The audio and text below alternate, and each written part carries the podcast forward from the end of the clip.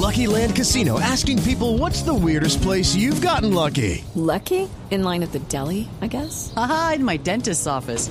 More than once, actually. Do I have to say? Yes, you do. In the car before my kids' PTA meeting. Really? Yes. Excuse me, what's the weirdest place you've gotten lucky? I never win and tell. Well, there you have it. You can get lucky anywhere playing at LuckyLandSlots.com. Play for free right now. Are you feeling lucky? No purchase necessary. Void where prohibited by law. 18 plus. Terms and conditions apply. See website for details. Son las 2 de la tarde en punto. Abrimos este avance informativo nuevamente en la sede de Andrés Carne de Res, en donde se lleva a cabo un plantón con mujeres en minifalda. El distrito hizo presencia hace pocos minutos y pidió más conciencia en los casos de violaciones. Tatiana Duque. Se cumple más de una hora de este plantón enfrente de las instalaciones de Andrés Carne de Res, aquí en el Centro Comercial El Retiro. Nos acompaña la doctora María Consuelo Arenas, ella es subdirectora para la familia de la Secretaría de Integración Social. Doctora, ¿cuáles van a ser las acciones que toma el distrito al respecto de este plantón? Bueno, eh, el hecho de estar aquí, de hacer presencia, de rechazar la violencia contra las mujeres, de rechazar las muertes de las mujeres ocurridas al interior de las familias, porque el buen trato y las relaciones democráticas brillan por su ausencia, es una manifestación y un mensaje que estamos enviando a ciudadanos y ciudadanas para que se unan todos los días a decir no más violencia contra las mujeres, no más violencia al interior de las familias.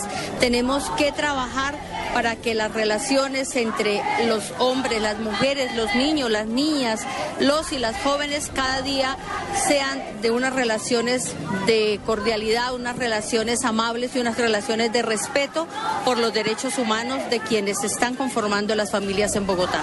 Gracias, doctora Arenas. Pues ya son más de 100 personas las que se reúnen aquí en el norte de Bogotá, muchos curiosos, y los organizadores dicen que continuarán hasta que la voz les acabe. Tatiana Duque, Blue Radio. Gracias, Tatiana. Y en otras noticias, la Armada frustró una serie de atentados terroristas en Tumaco, en el departamento de Nariño. Carlos Barragán tiene la información. Pues se trataron de dos atentados terroristas que fueron frustrados por la Armada Nacional, la policía y también un componente que tiene que ver con el Ejército Nacional. Las dos acciones se presentaron en el departamento de Nariño, en Tumaco y en la vía que de Tumaco conduce a Pasto, según lo explicó el capitán Pablo Guevara. Importantes con, con explosivos. Uno hacia el interior de la bahía de, de, Tumaco, en la parte de los esteros, donde se encontraron 160 kilos de amonal. Y otro sitio fue sobre la vía Pasto-Tumaco, más o menos, el kilómetro 13, donde se encontraron tres cilindros, cada uno que tenía, tenía explosivo eh, en una cantidad de 50 kilogramos cada uno. Los explosivos, según la Armada Nacional, pertenecen a las FARC. Carlos Barragán Rosso, Blue Radio. Dos de la tarde, tres minutos. Un muerto y tres heridos dejó un accidente de tránsito en vías del departamento del Valle del Cauca. Informa desde el suroccidente del país, François Martínez. El múltiple choque de vehículos se produjo en la vía Lago Calima, dejando como saldo la muerte de una persona. Así lo confirma el sargento John Ospina, de Bomberos de Restrepo. Unidades cuando llegaron se encontraron con el choque múltiple de tres vehículos, los cuales hay involucrados dos camiones y un Renault 12. Resultó fallecido el conductor. Tenemos conocimiento de que habían tres heridos más. La víctima fue identificada como José Marco López y los heridos remitidos a diferentes centros asistenciales. En Cali, François Martínez, Blue Radio.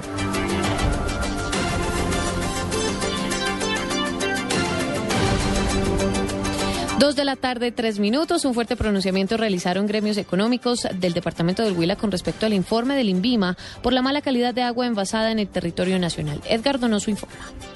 El pronunciamiento lo realizó el presidente ejecutivo de la Cámara de Comercio de Neiva, Ariel Rincón Machado, donde argumentó que el INVIMA debe aclarar cuáles son las empresas sancionadas. Sobre cuáles son las que están investigadas, sancionadas, o si tiene que cerrar las que las cierren. Pero no se puede generar un pánico como el que está generando en este momento y donde muchas de estas empresas que tienen sus certificados de control de calidad de agua internos como visitas del INVIMA del año 2013 y los datos de la ANDI son del año 2012. Eso no encuentra coherencia. Entonces es importante tanto que el INVIMA venga y diga con claridad cuáles son las empresas que tienen problemas, pero además de eso la ANDI pueda decirnos cuál fue el fundamento técnico y el protocolo con que hicieron las, las muestras que le detectaron esa serie de problemas. Según Rincón Machado, el informe ha causado cuantiosos daños económicos ya que varias empresas serias e importantes de la región se han visto afectadas con devoluciones y no compra la mercancía por la alerta desatada. En Neiva, Edgar Donoso, Blue Radio. Noticias contra reloj en Blue Radio.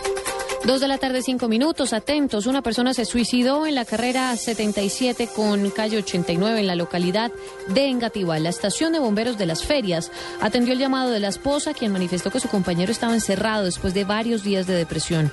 El cuerpo de bomberos intentó entrar de manera forzada a la residencia. Sin embargo, cuando ingresaron, hallaron el cuerpo sin vida. En minutos llegará el CTI de la fiscalía para atender la tragedia. La cifra, el 25% de los hombres asiáticos reconoció haber cometido al menos una violación en su vida. El reporte fue dado a conocer a través de un informe de la ONU sobre la violencia contra la mujer realizado en seis países de ese continente. Noticia en desarrollo, un Boeing 737 se estrelló al momento de aterrizar en el aeropuerto de Kazán, la capital de la República Rusa de Tatarstán, dejando 50 muertos, según agencias internacionales. Una portavoz del gobierno ruso indicó, según informaciones preliminares, todas las personas que se encontraban a bordo del avión, 44 pasajeros y 6 miembros de la tripulación, murieron. Dos de la tarde, seis minutos. Sigan en Blue Radio.